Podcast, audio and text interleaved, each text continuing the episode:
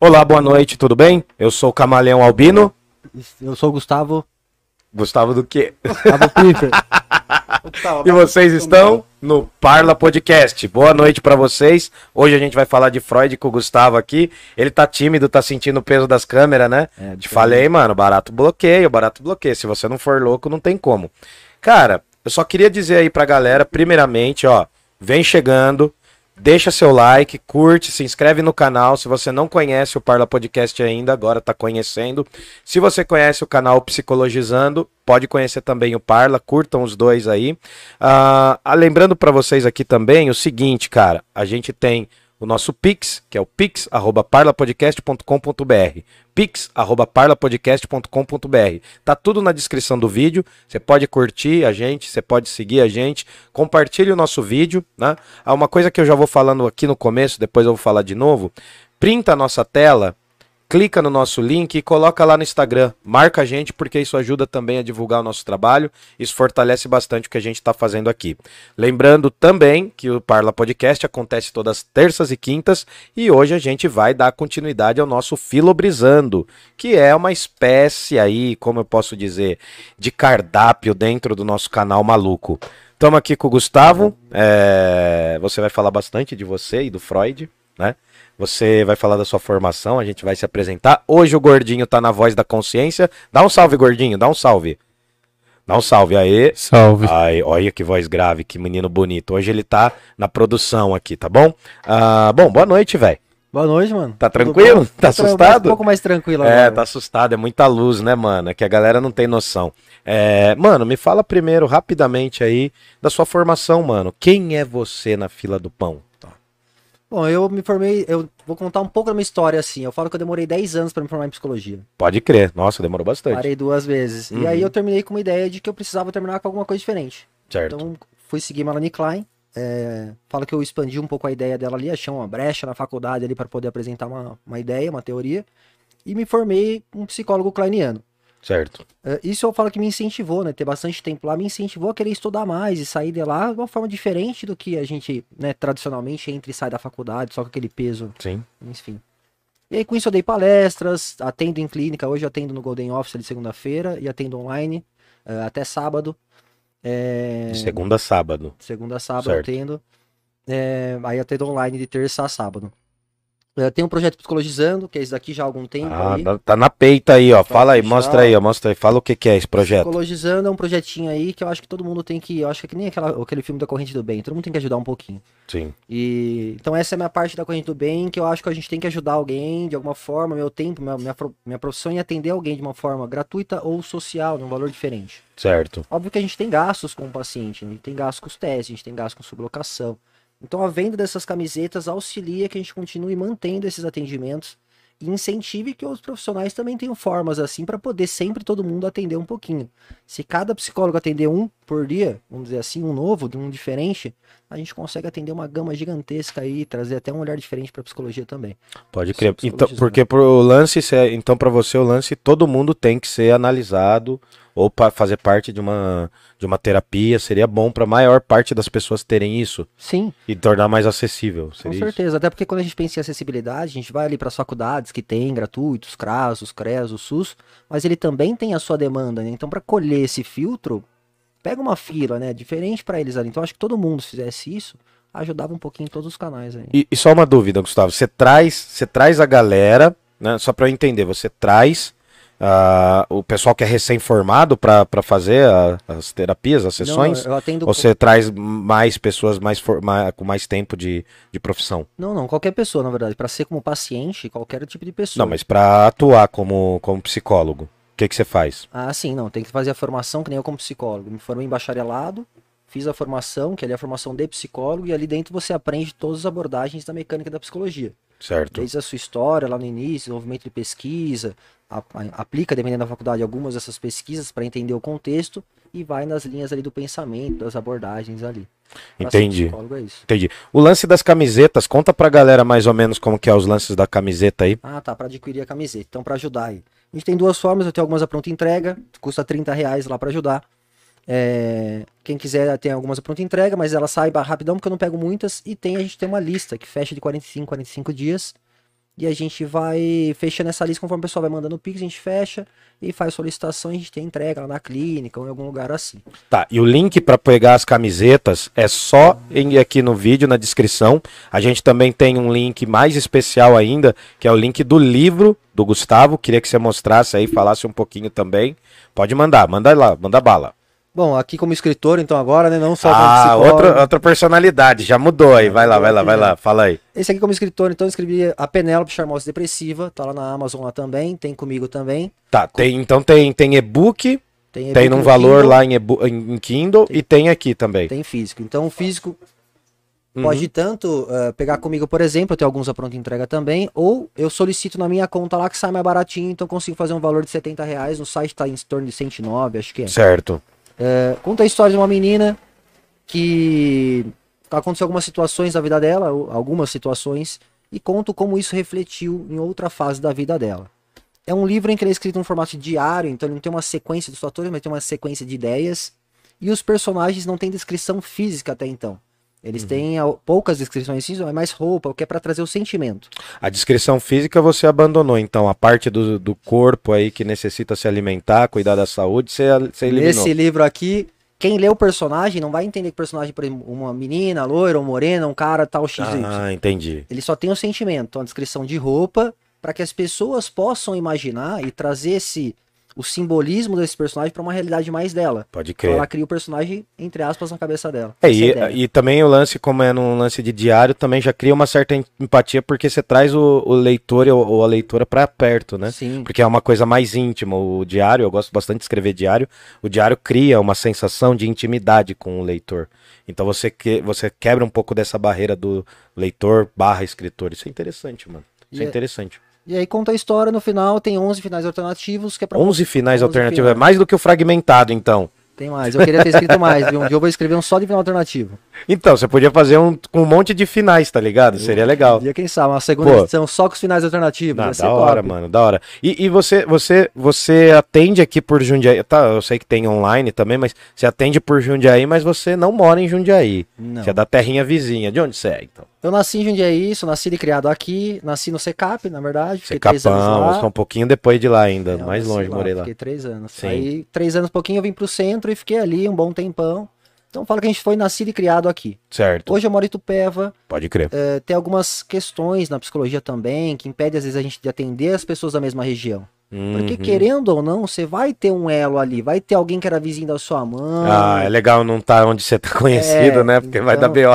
Você tem que estar tá em uma outra, em uma outra cidade para não ter essas situações de, de conflito. É, isso é interessante, assim. nunca tinha pensado nisso, cara. Eu sei que, eu sei, por exemplo, que se você é meu amigo, ah, tipo, eu não posso fazer análise contigo, né? Se você for psicólogo, porque é, mancha, né, essa relação.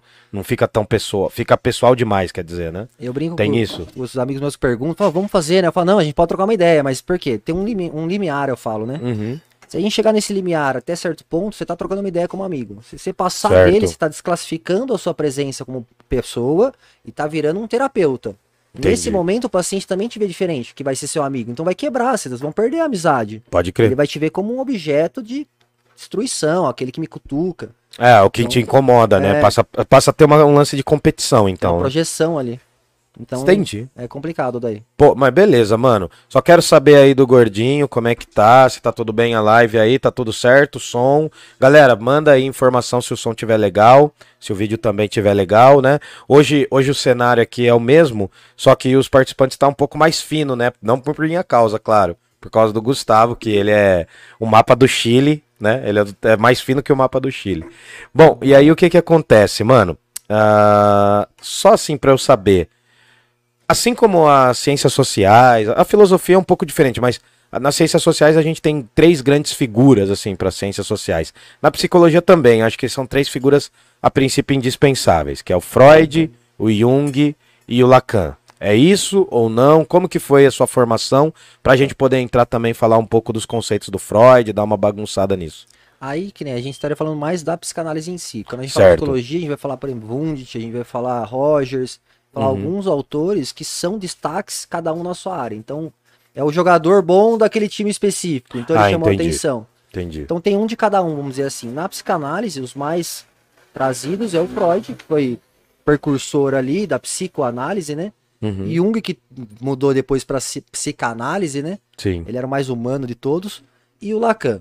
Eu sou, sigo Melanie Klein, por exemplo, que é uma seguidora de Freud, só Uhum. que ela é uma grande rival da filha do Freud e Sim. de Winnicott. Só que Sim. eu tenho na minha citação, na minha tese, uma citação do Winnicott defendendo a Klein. Hum, Então, entendi, ele- ele entendi. se- Então você deu uma bagunçada também na galera, bom, né? Acho que é bom. legal, isso é legal. e tá, daí na, na sua formação básica, você tem a, a- Klein, mas aí você viu vários, assim, na, vários. psicologia, você. Mas teve algum contato inicial, assim, que foi transformador pra você? O que que você leu que foi determinante pra você entrar mesmo pra essa área? Eu falo que, na verdade, dentro da psicologia, eu falava que eu via muito na, me via muito na humanista, que é uma abordagem mais humana, mais próxima da realidade do sentimento. Pode crer. Ao com- Tem várias, né? tem, várias. né? Tem psicodrama, psicodrama é legal pra caramba. Psicodrama. Tem O Marcos, amigo meu que falou contigo, ele é do psicodrama, eu acho. Top. Ele é da psicodrama, acho que ele, eu não lembro. Mas tá, só, só pra eu entender então, antes então de falar dos autores e autoras. Tem o psicodrama, Psicodrama, tem comportamental, tem comportamental, humanista, humanista, tem a psicanálise. a psicanálise. Dentro delas tem uma variante. Então, dentro Sim. vai tendo a- a- a- o- radical, vai tendo algumas outras abordagens dentro dessa, que nem a mecanicista, que era an- antes, aí evoluiu para um outro comportamental. Então, elas têm uma miscigenação. Pode crer. As mais hoje, que tem assim mais assim usadas, é a psicanálise, que também tem a referência dos psicanalistas fora da psicologia, então traz o bom aí também. A humanista e a comportamental, Entendi. a TCC, né? A cognitivo comportamental que se fala. São Uhum. as que hoje são as que têm maior destaque por vários outros fatores, eh, transtornos, que às vezes se encaixa mais no- no- nesses limiares. Mas algumas abordagens, que nem psicodrama mesmo, é um teatrão, então precisa ter um espaço diferente, né? Não é num consultório comum que você vai conseguir desenvolver ali, entendeu? Ah, é mesmo? Não sabia. o Como é cara- que é? É um teatrão. Então, por ser um teatro, você se coloca num personagem junto com o paciente. Uhum. Nesse momento, ele pode ter uma reação diferente. Sim, Ele sim. vai entender aquele sentimento na hora e ele vai reagir ao sentimento. Uhum. Então, imagina você tá no consultório e surgir, sei lá, um gritão, um tapão. O Entendi. psicólogo não reage. Uhum. Mas alguém no consultório, na recepção, vai assustar, entendeu? Ah, não é normal. então tem que ser um, é um, um tem o ambiente. lance também do ambiente Tem. ser diferente. Jung atendia na rua, praça Pode pública crer. também, para ter um contato mais humano com as pessoas. Então cada um usa da sua abordagem e tem o contexto que faz parte ali. Tem a parte mais científica, né, que vai lá e tenta pesquisar, entender como que é, moldar mais ou menos os transtornos, que é o pessoal do DSM, por exemplo. Então tem algumas áreas assim. Saquei. Tá. Vai falar alguma coisa, fofinho? Manda nós aí. Posso fazer uma pergunta? Pode. A sua área de atuação é a psicanálise, né? É dentro. É, é que assim, eu falo que eu tenho uma- um comportamento bem diferente. Eu tive um comportamento na faculdade que me incentivou a trazer como psicólogo. Uhum. A ferramenta principal que eu uso é a psicanálise. Pra Entendi. não ter essa. Só uso psicanálise. Como psicólogo, Entendi. a gente usa tudo, né? Vai ter que usar todas as ferramentas. E, e- e quais eram assim, as principais brisas do Freud? Ele é o pai da psicanálise, certo? Da psicanálise, sim. É, Sim. e, e quais são as principais é, ideias de, de Freud e tal? O que te fez querer usar as ideias dele como sua principal ferramenta na, na profissão? Quando eu vejo que nem Melanie Klein, que é uma seguidora dele, ela traz as visões dele que nem. O Freud fala uma questão. Ele zera o sentimento, né? Ele traz uma ideia de que a gente é um instinto animal. Nós temos o nosso. Ele separa apenas em três, o id, o ego e o superego, né? A gente tava até conversando antes. Sim, sim. O id, o ego superego, diferente do Jung, que separa nos arquétipos, que é um monte de relação masculino, feminino, ânima, ânimos, né? Sombra, Sim. todos eles ali. O Freud era só três, bem radicalzão. A Klein, ela entra nesse caminho e ela traz de uma outra forma. Eu acho que ela muito se compara com o Nietzsche. E ela traz uma relação, Freud fala que a vida são fases, é que nem um jogo, você quer passar pra próxima. E a outra você não volta. Eu falo pra quem jogou Super Mario Wars no Super Nintendo, deixava o Luigi lá embaixo pegando vida pra mandar pro Mario lá. Ele vai subindo. Psicanálise é isso aí, voltar pro passado pra resolver, pra pegar o que eu sei. A E também é o condicionamento motor, né, pra Também. criançada, né? A Klein, ela já fala o contrário, assim, um pouco diferente. Ela fala que a vida são posições. Ela fala que eu vou e volto para os meus sentimentos. Nós nascemos, morremos, vivemos e morreremos com três posições. A posição depressiva são as linhas de humor, a posição esquizoparanoide e a posição, é, posição depressiva, a posição ansiosa e a esquizoparanoide. São três relações nascidas, vivenciadas e a gente vai morrer com elas. Dentro dessa tem uma normalidade, além delas tem os transtornos de cada uma das linhas, de humor, de ansiedade, que é um capítulo manual, né? Você abre tem transtornos de ansiedade, e nas linhas esquizo, por exemplo. Então ela traz uma ideia de que a gente vai voltar para essas posições diversas vezes. Isso me ajudou. a compreender então as situações de dificuldade da vida. Eu não posso negar elas. Eu sei que eu vou retornar a elas e que eu vou ter que ver de uma outra forma elas ali. Elas re- você revisita, então, as Ela dificuldades fala também. assim, Você falou aí no começo de ego, superego e id. É, você consegue explicar isso pra galera que, que tá assistindo a gente aqui e não sabe nada sobre a psicologia e tal? Porque eu acho que é legal a gente fazer esse exercício de, de explicar desde o comecinho, que é pra galera que tá assistindo a gente aqui sair da live com uma noção do que o Freud pensava, esse tipo de coisa. Quando a gente fala do id, ego e superego, por exemplo, posso puxar um. Pode um falar, mano, pode. Quando eu, eu, eu falo que eu expliquei na faculdade da seguinte forma, assim, que eu achei a forma mais simples de eu entender o que, que era isso. Eu primeiro entendi dessa forma para poder explicar. O id como a identidade, nosso impulso. O id, o superego aqui do outro lado, né? O ego no meio. O superego aqui atrás, na frente. Ele é o moderador, moral, ética e tudo mais. E o ego no meio. Quando a gente fala desses três conceitos, que é o conceito básico do Freud, ele tá falando o que então? Que o nosso ser humano, ele tem a parte instintiva, a parte animal, tem que é nossos impulsos de sexo, aí ele fala que não tem sentimento, não tem essas relações ali, né? É o lance aí onde estão as pulsões. Aí, As pulsões são. Mas as pulsões são os desejos ou não? É quando a diferente? gente fala que nem do impulso de vida e de morte, lá Ah, fala de sei. seio bom e seio ruim. Você ama na mesma proporção que se odeia. A criança ama o seio porque ele sacia ela, mas também o odeia porque não é dela. Não é ela que sacia. Então ela começa Sim. a ter os ataques a ela mesma. O impulso de destruição. Entendi. Volta no impulso de vida. Então isso é um ciclo para eles de visão de vida. Assim, o Freud vê dessa forma. Uhum. A gente vai acordar no dia, vai passar por sensações ruins, e esse é o impulso de morte, vai, sei lá, vai querer sair tomar uma breja, um impulso de certo modo ali, e vai ter o impulso de vida de acordar o dia seguinte. Então essa sequência é sempre assim, branco e preto, sabe assim, dia e noite. Mas a gente alterna nessa dualidade, nessas duas coisas. A gente tá sempre entre a pulsão Junto. de vida e de morte. Junto, junto.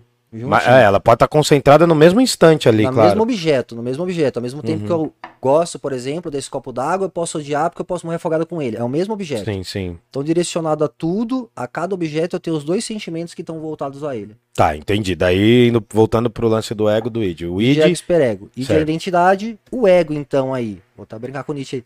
O ego, que, né, que o Nietzsche traz aqui, por exemplo, é aquele que eu brinco que traz o vazio existencial. Quando as pessoas não têm essa classificação de autovalorização, de compreensão de si mesmo, de, de conquista diária, por exemplo, esse ego ele vai caindo, ele vai falhando. Um exemplo bobo que eu dou é que nem o cara querer sair pelado na rua, a pessoa querer sair pelado na rua. Não pode, então ela vai pensar, quero sair pelado na rua. O superego vai falar, ô, mas tem lei, né? Tem que dar o pudor no mínimo aí. E o ego vai falar, pô, tem praia de nudismo. tem o lugar. ah, o ego é o que dá o aval, que seria o, o eu social, é aquilo que permite, então. Sim, O id é aquele desejo desenfreado e louco. E o superego fica no meio ali falando o que, que você pode fazer, o que não, fica reprimindo assim. eu vejo como se o ego tivesse no meio, porque ele ah, o ego. Ah, entendi. O ego seria o poder moderador da parada. É, porque sai do id, e se eu tiver com o ego legal, tiver uma autovalorização legal, eu falo, não, mas vou fazer, deve ter algum lugar pra fazer isso aí. Deve ter. Ah, pode crer, tem praia nudismo. Entendi. Vai entender? Se o ego não tiver legal, ele vai falar, quero sair pelado. Ele vai falar, mas não posso. Não Hum. vai acontecer nada. Então ele vai sentir aqui as relações de frustração. É a- com essa matemática que o Freud vai explicando todo o processo da mente aqui. E, e como que, assim, tá, a gente tá vendo aí o ego, o superego e o id, e como que acontece o lance de reprimir? Porque pro Freud, de alguma forma, a gente tem que reprimir algumas coisas, faz parte do, do próprio processo de você crescer, não é? E quem que, quem que reprime quem aí nessa brincadeira? Quem que é o mais repressor de todos? Olha, É o ego moderador ou o superego? Eu tenho uma pergunta que eu faço para os pacientes, que é os três. Eu, falo eu explico cada um desses três, nessa brincadeira do, do nudista, e falo em qual desses você tem maior dificuldade. A maior parte me traz uma dificuldade no ego, mas eu já vi gente trazer dificuldade em todos, até no desejo. Então, quando a gente pensa em cada um desses, a gente está pensando em um conceito reprimido de cada um deles.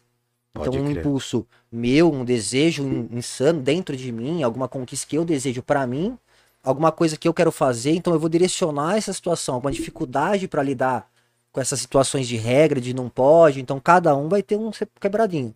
Se quebrar em todos, eu vou ser alguém bem acuadão, aquele que se sente bem oprimido, bem assim. Então cada um vai ter uma variante nesse leque. Ah, cada um, cada um tem os seus usos e desusos, Sim. assim, né? E, mano, por que a mãe é a treta? Porque o problema tá sempre na mãe. Eu brinco que Freud, ele era estranho, porque ele falava que o amor não existe, mas ele tinha um complexo de Édipo com a mãe. Não tem estranho Tinha, alguém né, assim cara? falar que o amor não forte, existe, né? né? É, sim, Ou ele realmente achava que era só carnal, pode ser. sim, Fala, sim. meu desejo com a minha mãe é só carnalzão. Uhum. Não sei, meio de Morrison aí, né? É, meio doido, sim. Não, mas, mas por que que surge ah, o complexo de Édipo? A gente já falou aqui, tem um, um episódio que a gente fala da tragédia do Édipo, do Sófocles lá atrás tal. Deem uma olhada depois aí no nosso cardápio que vocês vão gostar. A gente falou de Platão, falou de Aristóteles, falou de um monte de gente. A gente tá chegando no Freud. Estamos terminando o 19, já falando do 20, né? Que o Freud já é do 20, praticamente. A maior parte das obras dele. E aí eu queria entender o seguinte, cara. Queria que você explicasse como que é a questão desse complexo de Édipo, que é um dos temas mais famosos, porque quando eu vou explicar na sala, a molecada fica achando muito estranho. Assim, nossa, mas desejo pela minha mãe. A galera fica muito assim, cara. Fala, ô, oh, não pode, mano, entendeu? Como que funciona isso no, na cabecinha do Freud? Brincadeira bem popular, assim. As pessoas costumam falar que o, o menininho, vamos dizer, bem estereotipadão, assim. O menininho vai buscar na menininha a mãe dele e a menininha vai buscar no menininho o pai dela.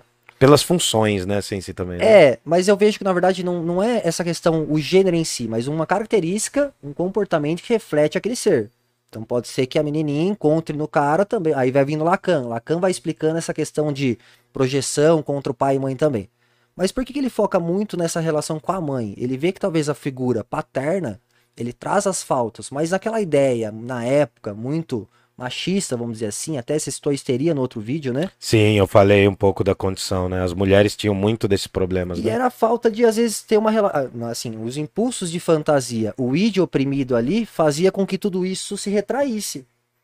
Cara, mas era... O homem era, era normal, né? Ele ia pro bordel e sim, tal. Sim, sim. Mas isso é louco, cara, porque assim, né? Quando o Freud, come... o Freud começa na medicina, com uma visão extremamente assim mecânica mesmo de como é o corpo humano. Daí ele entra nos lances de começar a fazer hipnose, ele perde meio crédito com isso. Né? Vão falar que ele é meio enganador.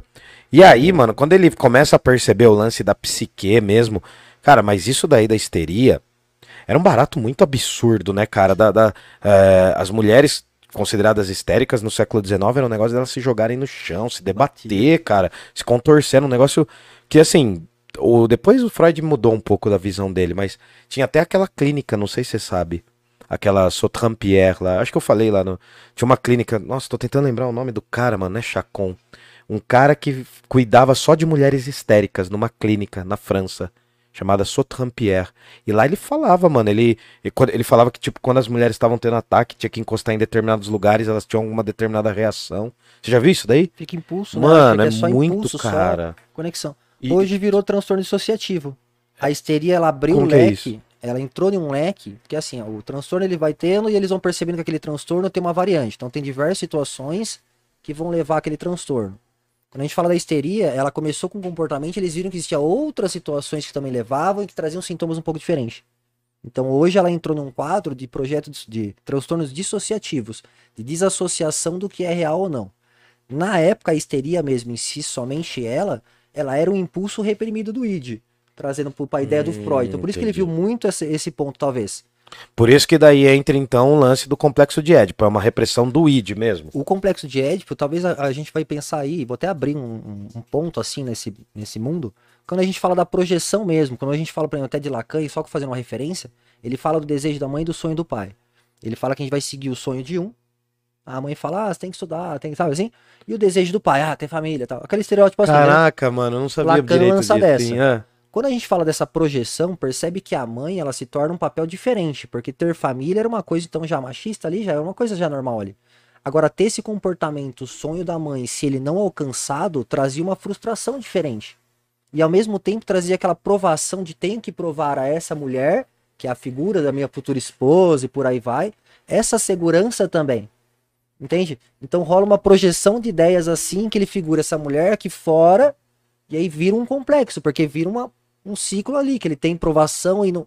E fica nessa. Cara, isso é muito doido, Maluco, mano. Já né? tô me sentindo analisado Legal, aqui, já tô é? começando a ficar com medo, né? Tem alguma pergunta aí, fofinho? Vamos direto? Temos duas perguntas aqui. Primeiro, eu quero pedir para todo mundo que tá assistindo deixar o like, que não custa nada. Curta, se inscreva. E como que é o lance de quem tá assistindo? Ah, se você tá vendo a gente, printa a nossa tela, vai lá no Instagram, né? Pega o nosso link, coloca o nosso link lá para divulgar, porque isso ajuda muito. Marca o Instagram do Parla, arroba Parla Podcast, dá uma força legal isso daí, é uma forma de divulgar o nosso trabalho. A gente tá lutando aqui, brigando bastante contra, contra o YouTube às vezes até, né? Então pega aí, marca a gente. Lembrando também que você pode apoiar a gente de várias maneiras. A primeira e principal é curtindo apoiando, falando, mostrando esse vídeo. Mandando perguntas. Mandando perguntas, falando para os seus amigos e para os seus inimigos também. Isso é válido. A segunda forma é o Pix, que é o pix@parlapodcast.com.br pix@parlapodcast.com.br. Isso é se você vê o valor do nosso trabalho, quer contribuir, quer apoiar e quer fortalecer. E tem também o Apoia-se, que é o apoia.se barra parlapodcast. Quem tá com fome? Quem tiver com fome, que nem a gente, mas a gente já matou metade da fome, né? A gente vai jantar duas vezes. Fazer podcast faz com que você jante duas vezes. Muito bom, Aí né? a gente já jantou a primeira pizza da Beba pizzaria todo Giuseppe. dia, que a gente É. parou com isso. É, a gente deu uma segurada, mas a gente a gente pede pra vocês, se for de Jundiaí região, chamem a Pizzaria Giuseppe. Todas as informações estão aqui na descrição. Fala que você tá vendo a nossa live porque você tem 10% de desconto numa pizza que já é acessível. Então é sempre bom um desconto, né? Estamos no Brasil, qualquer desconto é lucro, cara. Então assim, Pizzaria Giuseppe, curte, apoia nós, segue a gente lá nos Instagrams. Tem o meu Instagram, que é Camaleão Underline Albino. Qual que é o seu, gordinho? Murilo Cássio. Murilo Cássio, e qual que é o seu? Arroba o psicologizando. Arroba o Psicologizando, baita projeto, tá.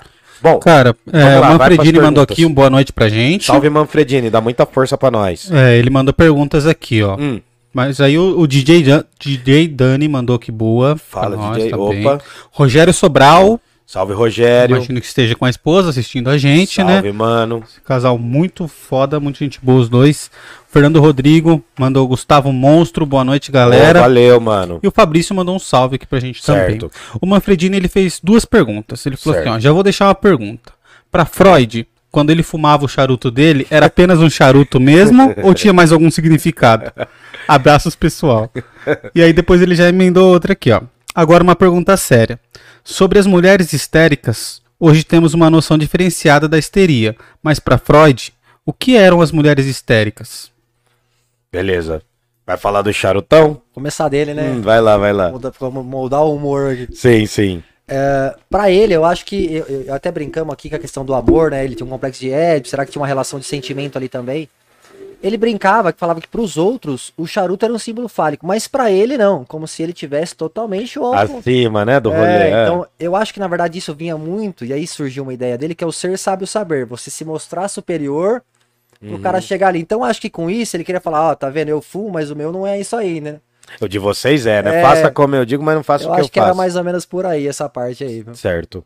E o lance da histeria, como é que é, como que era o conceito do Freud, pra, só pra gente retomar, e como que é hoje encarado, porque tem homens histéricos também, né, hoje, na- nessa lógica ou não? Quando a gente pensa então nessa histeria da época, a gente pensa nessa histeria reprimida da parte da mulher. Em Sim, que os né? homens iam Sim. lá pro bordel e tal, e elas não tinham como ter os impulsos dela, impulso natural mesmo. E ali vai caber também fantasias que vão entrar na parte da psique aí também. Mas existiam essas duas relações. Quando oprimida, quando oprimido esse id, ele vai trazer algumas relações. Hoje, ela tá num campo dissociativo, então ela mudou, vamos dizer assim, ela não tem mais esse conceito assim, ela tá num conceito mais de, de vamos dizer assim, de não de olhar para um objeto e ter uma relação diferente com ele, dissociativo, disso- dissociar uma relação, tirar o significado dela. Mas quando a gente pensa ainda nesse reprimir do id, hoje, ele traz um outro conceito. Por exemplo, a gente vê até o conceito da pandemia em si. Ele quebrou, entre aspas, isso eu vi em muitos, muitos casos, por exemplo, o id das pessoas, a identidade, a vontade, que elas falam, pronto, agora não vou ter mais como conquistar o objetivo. Que da hora, E muitas delas começaram a ficar mais frias, começaram a ficar diferentes. Vai vir nos outros estudos dele, que é o estudo do isolamento. Ele fala desde a época dele sobre isolamento. Então as pessoas foram nesse oprimir do id, hoje trouxe um outro reflexo. Tem ainda, deve ter, em muitos casos, eu não peguei ainda, casos de homens ou ainda ter casos de mulher nesse conceito da parte sexual, pode ter. Mas hoje, como abrangeu esse leque, e hoje, como todo mundo, entre aspas, tem uma liberdade diferente de roupa, até, de uma escolha, talvez esse desejo sexual, sexual ele fique mais espalhado. Então ele vai ser, ah, não vou ter esse impulso, mas eu tô andando com a roupa que eu quero, eu tô comendo o que eu quero. Ah, tem outras válvulas de Então escape, talvez digamos. ele tenha por aí. Então por isso que não tem, talvez, tanto aquele impacto quanto tinha antes. Cara, Dessa porque forma, né? Porque você vê, né, mano? O cara começou lá, ele era, ele era da, do Império Austro-Húngaro. E, mano, o cara foi pra Viena. E Viena tinha. A Viena era uma dupla coisa, né? A cidade de Viena é tipo todos os lugares, né? A Viena era extremamente católica e moralista, só que todo mundo metia os loucos, fazia um monte de coisa, tal, o pessoal transava a roda assim, né? Tinha um monte de depravações também. E, mano, o lance acho que até a imposição de como se vestir, como se portar, já devia ser uma repressão muito maior, né? Hoje a gente sente isso. Imagina no século XIX, numa Europa totalmente insana. E outros homens daquela época, era, assim, né? Contando com hoje, eles usavam bem menos roupa do que as mulheres, né? É, as mulheres eram num cabide de roupa, né, cara? Ficava um Nossa. negócio imenso, um puta calor, Travava, devia dar sim. infecção, devia dar um monte de coisa, entendeu? Sim. E os caras falavam, se exploda, né? É, que se dane. Não. E, e tá, beleza, mano. Mais alguma pergunta aí que você quer fazer, Gordinho? Tá acenando pra nós? Não, só É, ele pode só seguir. fez um destaque aqui que ele falou: posso imaginar o id e o ego como um anjinho e o diabinho, igual nos desenhos. Ele tá perguntando se ele pode imaginar assim. Dá pra imaginar? Foi assim que minha professora ensinou. Um anjinho, um diabinho. É que eu vejo três pontos. Então eu vejo o anjinho, o diabinho, então uma ponte no meio, não sei. É. Porque, vou pensar então em três, beleza. O anjinho e o diabinho, quando aparece, eles aparecem um de cada lado. Talvez então um seja um impulso negativo, o outro impulso de positivo, vamos dizer assim, e o meio, que é o ego, seria a minha vontade, a minha autovalorização. Talvez. Mas é que são três daí, né? E eu, eu vou reforçar o ego. O ego, quando a gente considera esse ego bem valorizado, vamos dizer assim, trazendo aqui um conceito assim. Maior parte dos transtornos cai nessa falta desse ego aqui, ó. Nem só do id, o id tem alguns, como a gente tá falando, o superego também, as relações com o externo, socialização. Quando a gente fala desse ego, a maior parte dos transtornos parece que acaba desembocando sempre nele. Então eu falo que ele não é que ele é o mais importante, mas como ele é o meio do, do caminho, ele tem que estar bem construído. Não adianta eu ter um lado bem, outro lado bom e não ter como passar um pelo outro. Então esse meio é a autovalorização, minhas conquistas, aquilo que eu tô fazendo de bom pra mim também, né? E, e, mano, tá, beleza. E como que é você aplicar diariamente isso nas pessoas? Porque aí eu quero, eu quero assim, no, quando você sai do campo da teoria e entra pro, pra esse ponto. Eu vou brincar que eu vejo uma forma diferente as pessoas, né? Eu vejo todo mundo de uma forma bem assim, como se fosse um- uma matemática, assim. Porque quando a gente vai entendendo a psicologia, o campo que ela pega e a sequência, entre aspas, de alguns comportamentos, com meia dúzia, entre aspas, né? Não tô aqui generalizando nem nada do tipo. Mas quando a gente pega meia dúzia de pontos, a gente consegue ilustrar um contexto e falar assim, ah, é isso daqui que você tem? E a pessoa fala, caramba, como assim? Eu falo, não preciso te conhecer, eu preciso saber alguns pontos em destaque, fazer essas perguntas de acordo com a abordagem, você vai abordar esses temas em questão e vai acabar montando, entre aspas, né? Vou usar o termo que não é o certo, mas uma espécie de um mapeamento ali. E isso vai falar, ah, então tá bom, então agora a gente já sabe o que fazer. Na psicanálise, você vai usar uma ferramenta, uma abordagem diferente, na de Freud, diferente. Os psicanalistas, eles costumam ser mais frios. Então não tem aquela ação, igual o Freud, ele atende de costas, né?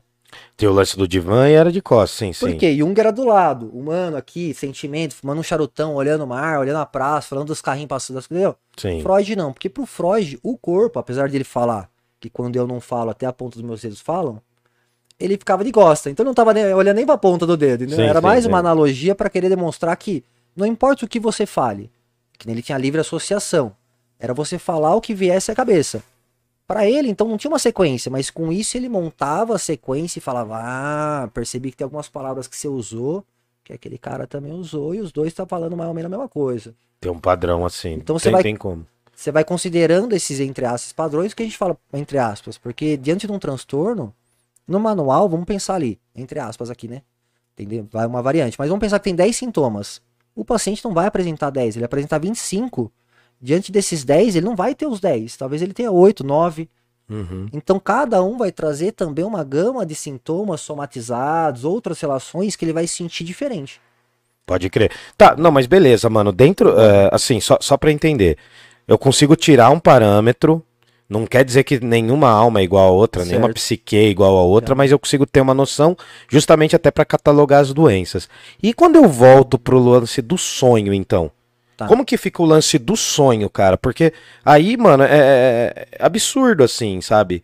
Você, tipo, você entrou nessa parte mais do sonho do Freud ou, ou não é uma coisa que te interessa? Como Quando que a é? gente fala do sonho, por exemplo, a gente vai levantar não só na psicanálise, mas em toda a psicologia, pra gente ter uma gama do que a gente tá falando ali naquele assunto, a, a- o sonho, ele não tem uma, uma. Vou pôr bem assim, vai, uma comprovação científica de fato, porque ele tem diversas possibilidades, e eu falo que diante desses montes de teorias, eu acredito em algumas até. Às vezes é uma diferente da outra, mas faz sentido. Uhum. Então, tem muitos estudos, Jung, Freud. O Freud ele via como no sonho tudo como símbolo fálico. Então, ele tinha uma espécie de um catálogo para ele em que ele falava: Você sonhou com uma porta?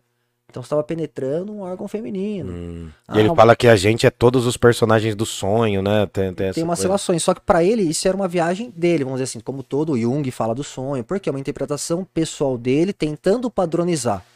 Mas o sonho, que nem eu brinco assim, eu, eu gosto do símbolo de cobra. Acho interessante, é o símbolo aí da sabedoria para muitos, enfim. É, Nas culturas orientais, É. pelo menos, né? Na, na cultura ocidental, a cobra é o símbolo do pecado original. Também. Né? Mas no- na cultura oriental, nossa, mano, os caras adoram serpentes, né? Agora, se eu sonhar com cobra, vai ser uma coisa boa pra caramba. Eu vou acordar legal. Pô, cobra, que legal, que bacana. E alguém que sonha com cobra que não gosta, é um pesadelão. Então, pra ela, a relação que ela tem projetiva naquele objeto é Também diferente. depende, sim. É diferente. Pode ser que a gente sonhe em algo, mas a minha, a minha sensação vai ser outra. Entendeu? Então, o sonho ele fica muito pessoal, porque ele fica na área da psique, que é pessoal, foge da parte, às vezes, biológica, neuro... ele tá na parte mental, de imaginação. Tem uns que dizem que a gente é, tá descarregando as imagens do dia e jogando, apagando como se fosse. Esse é mais o Lacan? Só pra eu ter, ter uma noção. Porque ah, esse não é tanto o Freud. O Não, Freud fala dessas associações. Não, é, tá? fala. O Freud ele tem uma ligação de referências, ele fala, né? Ele fala que tem umas projeções já específicas. Mas eu vou até trazer assim nesse contexto, que nem quando o Freud fala que não existe o sentimento, que não existe algumas relações, que nós somos inteiro carnal, procriação. Uhum. Quando a gente está falando desse sentimento, por exemplo, a gente vai, não vai conseguir enxergar com o Freud o sentimentalismo. A gente vai conseguir enxergar com ele só a parte estrutural mesmo, entendeu assim? Sim. pro sentimentalismo, e no sonho, quando ele vê, ele vai ver bem estruturalzão. Ele vai ignorar sentimentos únicos e exclusivos de cada um, ele vai isolar esse conceito para tentar ver de fora um padrão. Tá, então, o, assim. deixa eu ver se eu entendi. O Freud, ele tenta avaliar um comportamento geral do sonho, não o sonho específico de cada um. É. ou, ou é mais, sim, é sim, mais ou sim. menos isso ou viajei? Sim, sim, Ah, sim. tá. Por isso que eu falo que não há esse padrão geral sobre o sonho, que a gente vai pegar muitos autores dentro da psicanálise, até mesmo da ideia do Freud, se a gente falou da hipnose. Ele no Charcot, ele teve um caso que ele evoluiu mais que o Charcot. Um caso do próprio Sim, Charcot, sim. que ele desandou. Só que ele chegou uma hora que ele falou, meu, não dá. Eu, eu fiz o curso de hipnose e eu não uso. Eu sou hipnólogo e não uso. Sim. Eu preciso indicar alguém de confiança, eu faço. Ah, caramba. Mas é porque você tem certo receio, mano? Na verdade, eu não acho que na minha abordagem, no modo como, apesar de eu usar o ser sábio saber, que é se colocar numa posição diferente, eu acho que nesse momento, meu personagem tem que ficar muito mais caracterizado. Tipo, "Ô, eu vou te hipnotizar, entendeu? Ah, você acha que É não é muito convincente ainda, assim? Não sei, eu Ou acho você acha que seria- é convincente demais? É, talvez fosse, porque às vezes com a relação, por exemplo, projeção de paciente psicanalista ou psicólogo, o paciente já vai ver esse cara diferente. Então eu tenho que me colocar num outro patamar ainda. Eu acho, Entendi. na minha visão, não é errado ou certo, mas pra mim, não acho legal, entendeu? Eu Entendi. gosto de chegar nesse máximo aqui só. Na verdade, eu falo que eu caio com Nietzsche, né, pro fundo do poço, Uhum. e venho subindo aqui até chegar. Passo por Freud, Lacan, Klein, vou subindo aqui, entendeu? É, porque o lance do Nietzsche, né, cara, se você me permite dizer assim, é que a gente, a gente tá, tá meio longo, assim, né, de, de tudo que a gente veio falando lá no aqui no Filobrizando, mas assim, o Nietzsche, o Kierkegaard, não, na verdade o Schopenhauer, o Nietzsche e o Kierkegaard, eles meio que inauguram eh, alguma coisa ali. Eles inauguram essa coisa, eles são chamados de pré-existencialistas. Eles são os caras que inauguram essa dinâmica da psique. O, o Schopenhauer vai fazer pergunta, olha, ele vai, todo mundo se pergunta sobre o que vai ser depois da morte, mas ninguém se perguntou o que, vai, o que vem antes. Então aí o Nietzsche vem toda a questão da alma também, o Kierkegaard, com a- o Kierkegaard com as questões do desespero humano, da angústia e tal.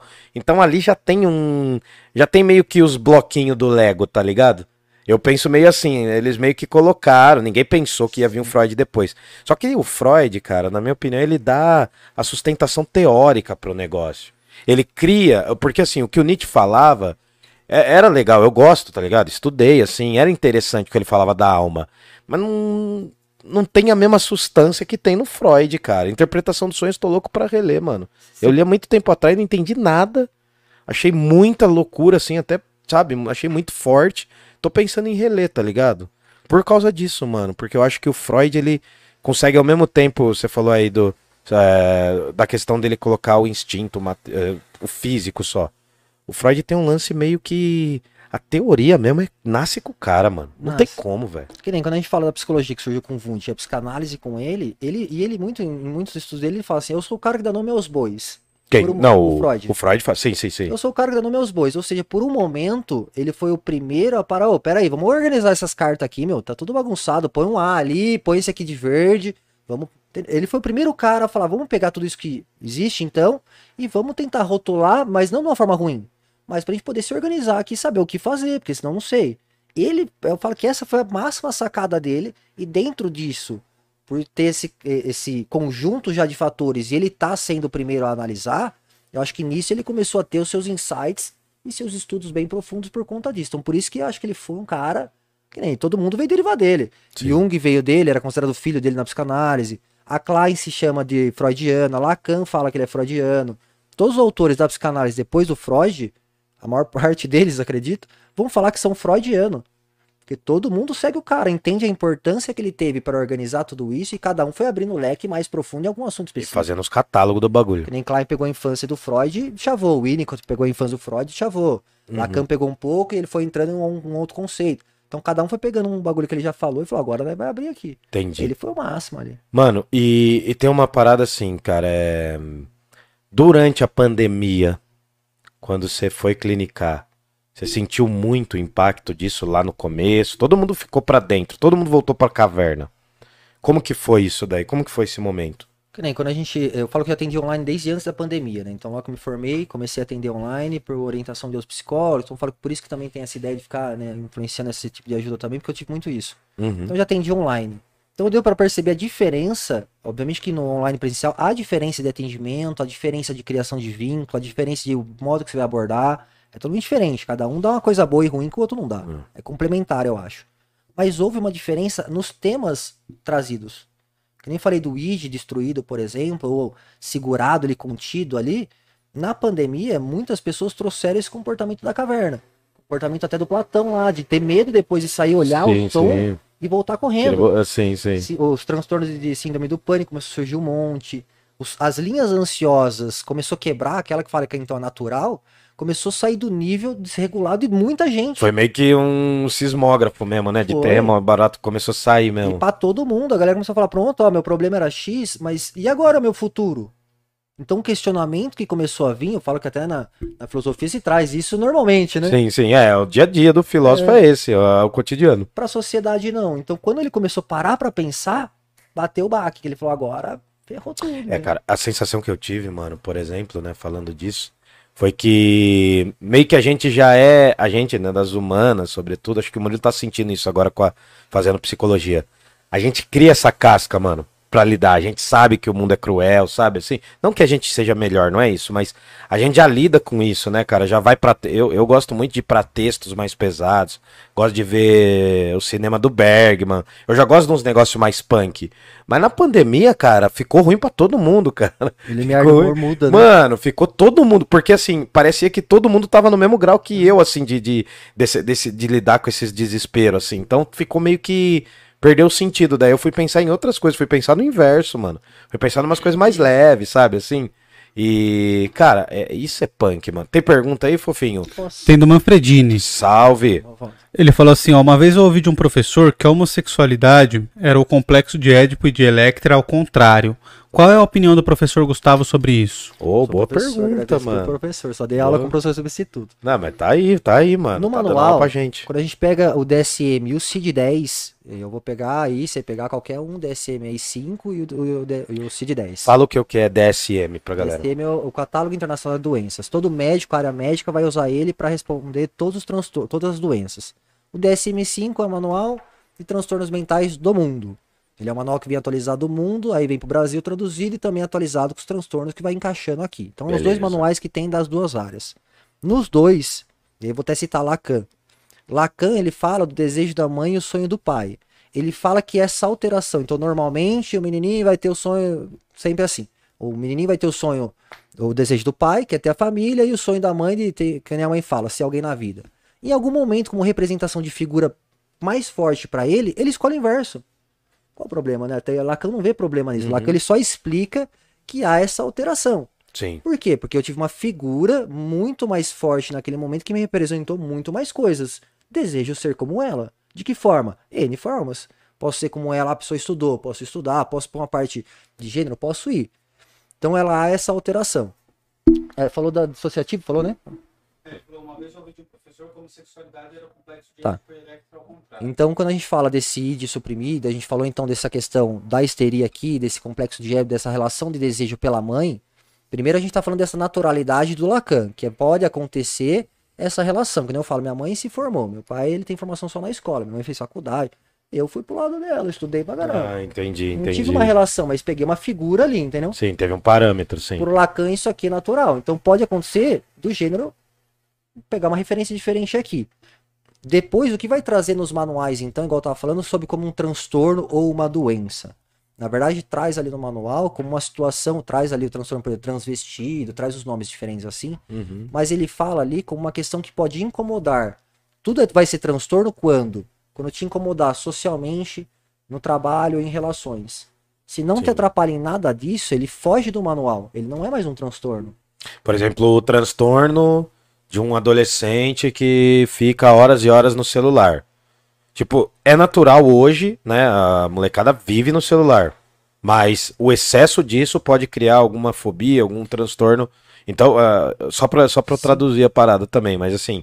Então, a, a partir do momento que aquilo te atrapalha, aí já vira um transtorno. Fazendo uma relação com a caverna que a gente tava falando. Basicamente, quando ele começa a me assustar, a realidade começa a me assustar Uhum. demais pelo que eu sou, pelo que eu represento pra mim, eu vou criar a relação do isolamento do Freud.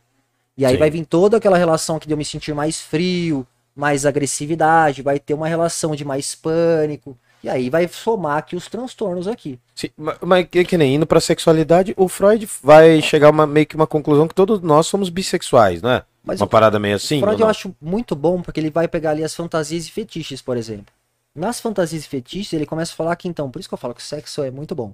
Tem paciente que eu Verdade. só vou falar de sexo. Concordamos, não concordamos. não o tem como. Alguém discorda? Alguém discorda? Até porque sexo é hereditário, né? Se os seus pais não fizeram, você nunca vai fazer. Nunca vai fazer. não pegou, né? Não pegou. Piadinha de filosofia, né? Desculpa. Tem uma Vai. relação do sexo que ele fala que isso eu acho muito bom. Porque eu posso falar com um paciente, por exemplo, só das posições sexuais que ele faz. E eu consigo criar aquela ideia que a gente falou lá de entender como que ele é. Porque diante dos fetiches e fantasias, Freud fala então que o sexo ele é como se fosse um filtro daquilo dentro de mim que não tá bem resolvido. Ele sai em forma de fantasia ou fetiche, ah, sadomasoquismo, sei lá, alguma, algum fetiche diferente assim, sei. Ele vai transformar aquilo numa forma de prazer, aí vem impulso de vida e morte junto, porque é um desejo sombrio diante de uma coisa que dá prazer. A posição de Klein, o bom e o ruim, é o mesmo objeto que eu amo e odeio. Então, naquela posição, no sexo, dá prazer. Mas no meu âmago, aquilo é uma coisa ruim, sombria trazida pra fora. Uhum. Então eu falo que o Freud, nessa parte do sexo, da- do como funciona a relação com o sexo, com as fantasias e fetiches, até em questão de gênero, vamos dizer assim, ele abre opções do como que eu me sinto dentro de mim. Então o que eu represento aqui fora, seja da forma que a gente tá vestido, por exemplo, já representa algo que eu tenho dentro de mim. Entendi. Tipo nessa viagem assim, entendeu? Tá. Falaram aqui que os militares de baixa patente discordam disso. É, porque eles tiveram que comprar os remedinhos aí, né? Então foi complicado, né? E o Célio mandou um remedinho salve aqui pra e- gente. E outras bombas penianas, né? Também, né? Teve- Cara, é. Teve dois escândalos. Aí, mano, e teve cara defendendo, mano, que era pra questões pulmonares, comprou a. Ah, mano. Cada um se engana do jeito que quer, né? É aquela. Qual mentira que eu vou acreditar? Racionais tem uma música. racionais, racionais. Não, mas pera aí, então, vamos lá. Você tocou num assunto legal que é importante falar e que a gente pode ser desmonetizado, mas vambora. Né? É a questão das sexualidades, mano. O, o Freud, ele. Eu, eu sinto assim, sabe? Na moral mesmo, que ele saiu daquela visão mais da caretice, porque ele viu que todo mundo fazia, todo mundo falava e todo mundo queria falar e fazer. E aí entra essa questão da sexualidade, mano. Tipo, por que que a gente, no século XXI, está tão normatizado nessa lógica ainda? Você não sente isso? Eu não sei se eu falei bem. Sim, sim. Assim, mas não Sim. parece que a gente tem, a gente tá com os nossos complexos, a gente não consegue lidar com eles direito e a gente tá ainda, parece que o ser humano, por mais que ele tenha se libertado sexualmente, parece que tá muito travado Sim. ainda, você não acha? Eu vou trazer lá e ligar com a histeria. Quando a gente pensar que a histeria, então, é uma opressão também das minhas fantasias e impulsos, a gente percebe o reflexo que dá isso. Dá uma situação de descontrole físico, somático, mental, de eu não ter controle do meu corpo. Se eu, e hoje em dia, a gente fala então que a gente tá mais aberto pra falar, e na rua a gente pode falar mais. Eu já tive paciente, por exemplo, de 80 anos que eu pude falar de sexo e falava abertamente pra mim. Mas pra mim, em um contexto fechado. Sim, sim. Não tinha liberdade de falar. Então a gente fala das relações hoje, o homem e a mulher, ambos não se conhecem. Ambos não sabem o que fazer para se dar prazer, entendeu? Então nessa hora vai rolar opressão tanto da pessoa consigo mesma, tipo, não vai falar para outra pessoa, "Ô, faz essa posição que é legal. Ou dessa aqui eu tenho mais prazer, não fala. Então ele também se oprime, o outro se oprime porque entra na mesma lógica e fica os dois nessa opressão. E aí vem a opressão externa, ó, também não pode fazer essa posição, amor. Entendeu? Assim, eu acho que se todo mundo pudesse ser aberto pra falar pra todo mundo, de todas as formas possíveis, que sente prazer, só de falar, já ia abrir um É, porque, enorme, é, ia- porque eu acho que tem- não tem essa questão de realizar tudo, né? A, a fantasia sempre tá no campo do possível, né, mano? Tanto a fantasia de futuro profissional, quanto a fantasia de, das relações sexuais, é- é- isso tá no campo do. da fala mesmo, né, cara? Tem um. imaginário às vezes aqui. Tem um né? texto, eu não me lembro o nome agora, tem um texto do Foucault que ele fala que os contos eróticos, eles exerciam a mesma função libertadora para os adultos como os contos de fadas para as crianças, que é aquele momento de bater no medo e atravessar o medo. E aí, eu, acho que é o Foucault que fala mesmo, cara. Faz muito tempo que eu não tô lembrando agora o nome. Ele fala que pro adulto, os contos eróticos, eles fazem essa mesma coisa. Eles libertam diante do, do, do- do tabu, entendeu? Desse medo. Não sei se você já viu uma parada semelhante a isso. Mas ler Foucault agora. Cara, eu vou procurar o texto, daí eu te falo, mano. Bom, bacana. Tá, e, mano, tá bom, vamos dar uma continuidade aqui. O Freud tem o lance, né, dessa pulsão de vida e da pulsão de morte. E o Freud também tem toda uma reflexão, né, sobre os instintos. Mas isso tudo eu acho que nasce da questão do tabu, do mal-estar na civilização e do totem tabu, né? Fechou o áudio aí? Opa, foi. É, do mal-estar na civilização e do totem tabu. O mal-estar, enfim. É. Como que funciona essas, du esse- es- essas duas obras? Não sei se você já Tá. leu as duas, mas como funcionam os conceitos ali? Por que, que é um tabu? A gente trabalha tanto com essa questão de tabu quando vai falar de Freud. Vou no- eu falo mal-estar na cultura por causa do cultura. ah, né? sim, sim, É, é só- certo. Mas eu vou falar porque cultura mesmo. Quando a gente fala sociedade, a gente tá falando das pessoas que estão falando comigo. Por exemplo, assim. Quando a gente fala da cultura, e eu até brinco que é algo meio no ar às vezes. Às vezes O pai e a mãe não falam, ó, você tem que se formar pra você ter uma vida. grande." Não fala. Mas naquele ar que ele trata, você já meio que entende o recado. Fica implícito, tem que fazer vestibular, É. fazer vestibular. Pô, né? Olha aí o que nós está passando. Se tivesse estudado, não tava É, aqui. Sim, sim, sim. A cultura, ela tá nesse ar. Então, Hum, nesse ar, entendi. há uma miscigenação de situações acontecendo, com preconceitos, situações aqui, que tá no ar. Então, o que, que é esse, essa cultura? São projeções desses que não chegaram, joga pra cá como se fosse um mundo perfeito. Não existe esse mundo perfeito. Kierkegaard até fala no conceito da angústia lá, né? Sim, Essa ideia sim, de paraíso. sim. Não existe esse paraíso aqui na Terra. É, o paraíso é o útero, né, mano? Paraíso era o útero, onde a gente era seguro, a gente foi expelido depois de nove meses Chorão pra e caramba. teve que lidar com tudo isso. e- Cabeça quebrou no meio. É, dá vontade de voltar, né? Não sei, né, mano? É essa sensação. E aí que eu É. brinco, vou até brincar com essa parte é, infantil, por exemplo, a psicanálise voltando na ideia, ela fala que nesse momento de querer. Brincadeira aqui? Sim, isso Vou na análise. Mas voltar, por exemplo, no passado, é algo às vezes que a gente sente, por exemplo, essa segurança. Todo mundo, ah, você vai deitar, você deita em posição conchinha. Se você tá muito assim, você deita meio que posição fetal. Ainda é esse desejo primitivo, e aí Freud fala de novo desse instinto, primitivo dessa segurança, que a gente continua buscando ou querendo ter e percebe que, vou até brincar com a ideia de conchinha, as pessoas juntas elas vão deitar assim, porque uma vai trazer o conforto à outra, e aí vai vir o complexo de Édipo, na projeção do outro, Sim, sim, sim. linkando aí. Nada mais freudiano, então, do que dormir de conchinha. Oxe. Durmam de conchinha, faz bem, é recomendável, tá? Nove entre oito médicos recomendam.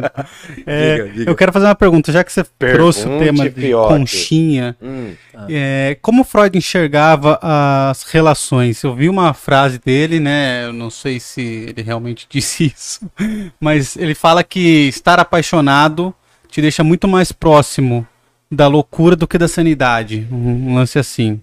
é. Eu vou, eu vou brincar com a palavra loucura e com a palavra assim, com um poeta Freud, hein? Por quê? Porque quando a gente fala dessa loucura, e até hoje eu tô levantando um artigo junto com, com, com um parceiro que ele é, é, mestre em Direito pela PUC. Ele, pela lei, tá tentando levantar o que definia um conceito de loucura e eu pela psicologia. Da hora. Loucura é uma coisa que quando a gente vai buscar desde os primórdios até hoje em todos os campos, não tem uma. Como que eu interno alguém como louco, estereotipado, ah, rasgou dinheiro? Então se eu for na frente do juiz e rasgar dinheiro, eu sou internado como louco? Sabe assim? Entendi. Se eu tiver uma parafilia, o pessoal fala, ah, como é merda. Isso é uma parafilia. Então se eu tiver uma parafilia, eu- entendeu? Uhum. Então fica um leque muito assim. Mas vou brincar. Teve um deputado que falou umas paradas É. parecidas com isso, mas tudo bem.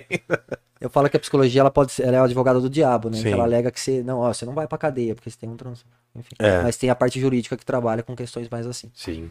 É... Volta a pergunta de novo, desculpa. Eu, fo- eu foquei no começo. É que ele, ele fala que a, Sentimento. a estar apaixonado te deixa muito mais próximo da insanidade do que da, da sanidade, né? Então vou brincar aqui que talvez esse rótulo da loucura em si não existisse. Mas quando a gente pensa de um, em um autor que trazia que o sentimento era uma palavra poética, fala do poeta Freud então, não porque ele falava poeticamente, mas ele falava que o sentimento amor era uma palavra inventada pelo homem para procriar. Então ele fala que estar nesse sentimento talvez seria uma loucura, porque é uma coisa que para ele ele não enxergava real.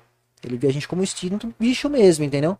Ah, então eu amo alguém. Ah, alguém tem um corpo esbelto. Pra ele, o corpo esbelto, ah, um corpo da mulher violão. É porque não ia faltar leite. Ia ter um quadril propício pra sair a criança, ela não ia ter problema. Então entende que esse amor pra ele é uma relação que é longe da realidade dele. Como se fosse então o normal não tê-lo, né? Ele explicaria, por exemplo, a gente é, dizer que uma mulher que tem uma mulher bunduda e peituda, que é que o homem gosta, né, muito entre aspas falando, é não, não necess... a gente gosta disso porque isso remete a uma mulher que vai ter um quadril largo, ela tem mais facilidade para ter filho, se ela tem os seios grandes, ela vai ter mais leite para dar para os filhos, é isso? Basicamente é isso. Ele fala que esse costume, então, de falar assim, ah, estereotipado, né? Ah, então o homem gosta desse padrão. Não é um padrão só cultural de agora ou assim de moda. É um padrão pro Freud instintivo, em que todos os homens, desde os primórdios até o resto da eternidade, vai ter essa busca nesse sentido de procriação.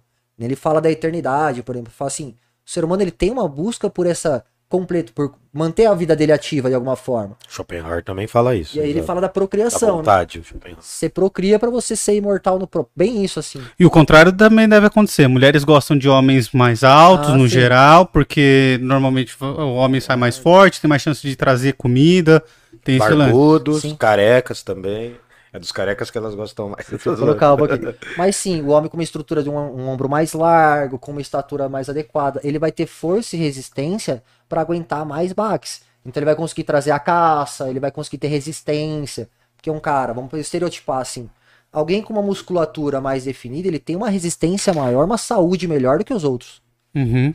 Então ele vai ter uma condição de vida diferente, ele vai conseguir gerar também com seus espermas, com seus gametas, um ser mais pro Freud mais ali dentro do conceito. É instintivo, né? Não é uma certeza, é uma loteria É, também, né? Apesar que eu acho que essa, essa ideia fica muito ali da área da, da Áustria, Alemanha, que é uma ideia bem assim de, Sim. ah, vamos fazer o ser perfeito. Eu acho é, que fica, meio, né? um O século aí. XX não lidou bem com isso daí, É. não. É. Eu acho que ele fica meio aí, entendeu? Entendi. E hoje, porque os parâmetros são diferentes, né? É, por, a mulher não necessariamente precisa de um cara forte e veloz e nada disso pra trazer o, o alimento, né? Senão a gente tava Num- ferrado. É, num pensamento é, pré-histórico ali, né? De evolução. Isso muda ou não? Considerar um cenário assim, que a gente pensava então que naquela época não tinha, por exemplo, assim, uma academia, um crossfit, um silicone, um negócio assim, Uhum. tem uma uma alimentação diferenciada. Hoje tem. Então esse costume de enxergar alguém mais dentro desse padrão, ele fica mais diferente, porque hoje todo mundo pode alcançar esse corpo, entre aspas assim, de uma forma mais acessível. Uhum. Assim, tudo bem, tem que ter dinheiro pra pôr silicone. Mas ele tem mais opções pra ele mudar. Ele não precisa fazer uma academia às vezes. Ele pode, o homem mesmo, também colocar silicone nos músculos e fazer o músculo dele ficar legal. Uhum. Então esse instinto, Dica, vamos lá. esse instinto, ele vai surgir de que ah, ainda é um homem bonito e ainda é uma mulher bonita. Vai existir esse desejo ainda. Mas há a relação de outros fatores também. Aí vai vindo o Zeitgeist, né? Que é a cultura da época, né? O, o espírito da época, da época. que traz um valor de, ah, então eu também posso, e tenho não no modo forçado, mas tenho que também me relacionar com pessoas diferentes. Então eu vou ter uma relação diferenciada também aí. Tá bom.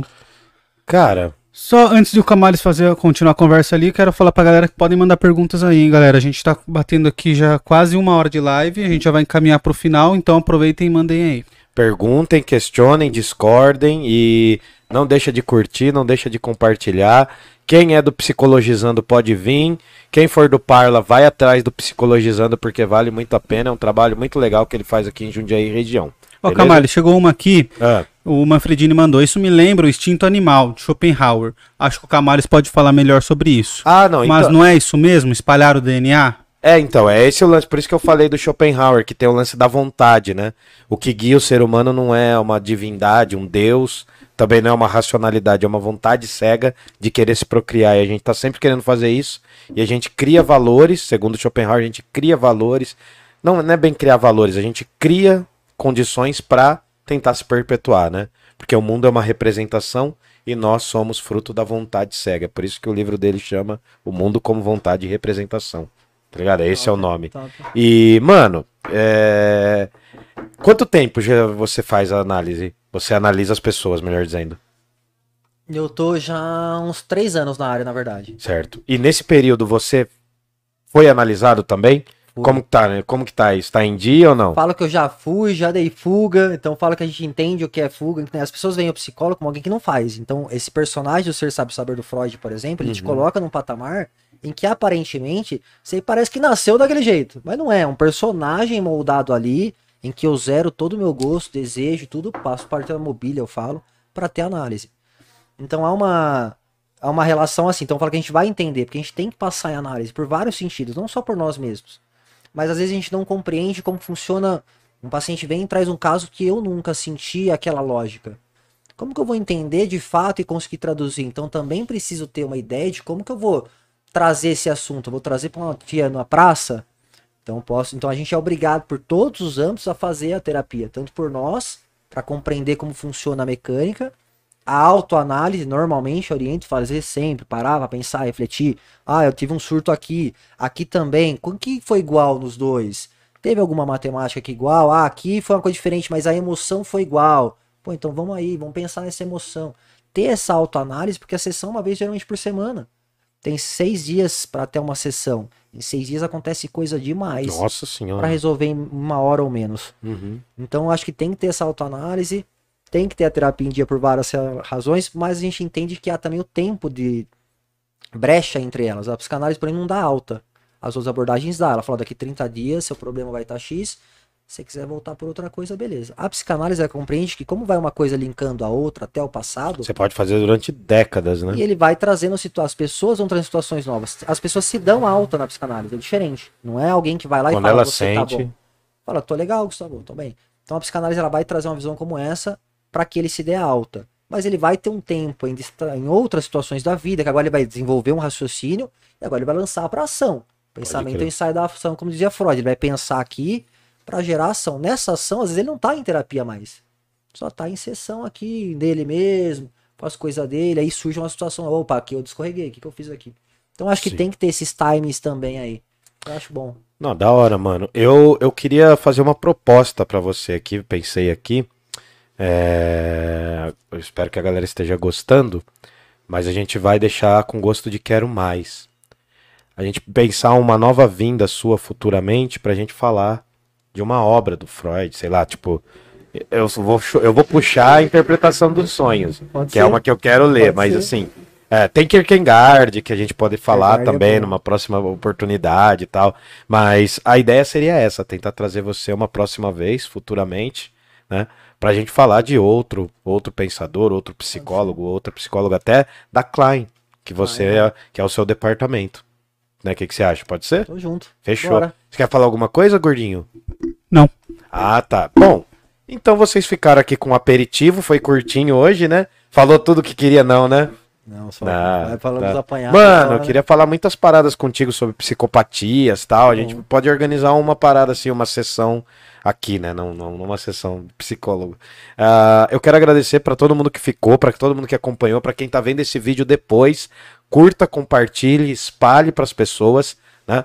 Traga as pessoas para o Parla Podcast, porque a gente quer crescer, a gente está crescendo e a gente quer trazer qualidade, conteúdo também, entretenimento na parada.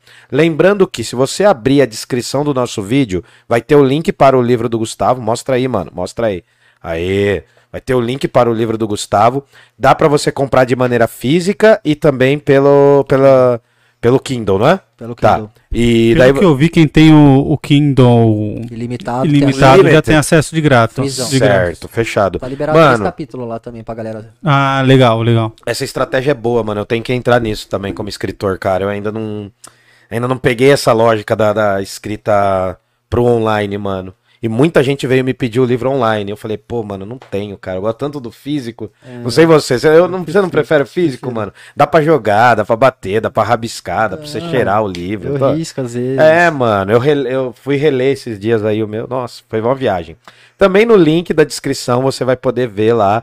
Tem também o acesso para uma obra do Freud. Se você comprar pelo nosso canal, você está apoiando a gente, você está ampliando o nosso poder aqui, a nossa propagação.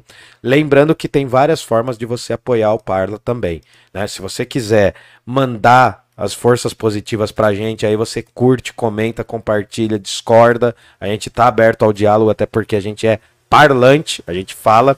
Você pode também fazer um Pix, que é o pix@parlapodcast.com.br. Tem também como pegar o QR Code também, né? Se você quiser aí, tem como, Murilo? Tá, tá funcionando hoje?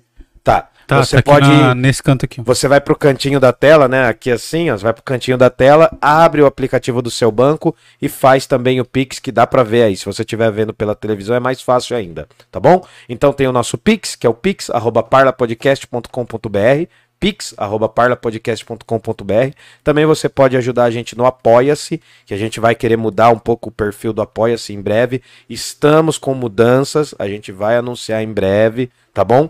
Então aí você vai no apoia.se barra parlapodcast apoia.se barra parlapodcast. Ainda dá tempo de jantar de novo a pizza, então ó, vai lá na Pizzaria Giuseppe, dá um toque na galera, fala que você tá vendo a nossa live aqui, pede pra eles porque vem 10% de desconto. E por fim, a melhor forma de apoiar a gente é ir lá curtir a gente no Instagram, curtir aqui também, dar uma provocada, dar uma brincada. A gente fala da nossa rotina, fala dos nossos dias a dias. E tamo aí, mano. Quero agradecer pra você, por você estar aqui, tá? A gente queria fazer uma coisa mais pocket pra justamente trazer pra outros acontecimentos também, entendeu? Como o Murilo tá agora se despertando aí pro lance da psicologia, cara, começou o curso aí, tá na loucura. Ele é louco, mano. Ele é, ele é realmente um louco, porque, cara, começar uma graduação depois dos 30 no mundo pós-pandemia é loucura, é coragem mesmo. Então a gente quer trazer aí mais dessas informações. Deixa seus contatos, fala aí do seu trabalho, fala da sua, da sua iniciativa Psicologizando. O microfone é teu, rapaz. Obrigado. Bom, primeiro então vou falar aqui só rapidinho. Quem quiser como escritor, livro. Tá aí na descrição, já falou então que tem uns finais alternativos lá pra incentivar que sempre tem um caminho novo na vida. Como psicólogo, fazendo minha parte social, tem as camisetas aí, quem quiser adquirir pra ajudar a causa também aí. A gente consegue manter, a gente vai continuar atendendo mesmo que não vender as camisetas. Mas ajuda a gente aí, a gente gasta por papelaria aí, um tanto por mês, tem a sublocação de sala, então isso ajuda a gente a conseguir ter até mais vagas. Como psicólogo, se alguém quiser também pode entrar em contato aí pra gente fazer uma sessão também. É, gostaria de agradecer por estar aqui. Pô, valeu, mano. aí, né, valeu, pô, agradeço, cara. Espero. obrigadão. Você foi lá no lançamento do livro lá que eu fiz, mano. Pô, eu fiquei mó feliz. Tamo A aí. gente ter que conversar. Eu quero uma versão preta dessa, porque as minhas brancas já estão bem gastas. Essa é a versão de bêbado. né? Isso. É, então, eu curto essa daí. É, é, pra se perder. Ela ficou meio focada aqui, ela ficou a versão de bêbado. Pode crer, então. Não, eu vou querer também, mano. E é isso. Ah, cara, valeu, agradeço Obrigado. mesmo. Mais alguma coisa, Murilinho? Quer aparecer aqui no vídeo? Só dar um apareceu? beijinho pra todo mundo. E especial? E um especial pra Gabi. Ah, tá. Não quer aparecer no vídeo hoje? Tá Não. tímido? Bom, gente, a gente agradece a vocês. Curtam, compartilhem, cheguem nós aqui e faça a nossa palavra, o nosso parlamento crescer, tá bom? Lembrando que Jundiaí não tem heróis, vida longa, Ao Parla Podcast. Abraço. fumos, fumos.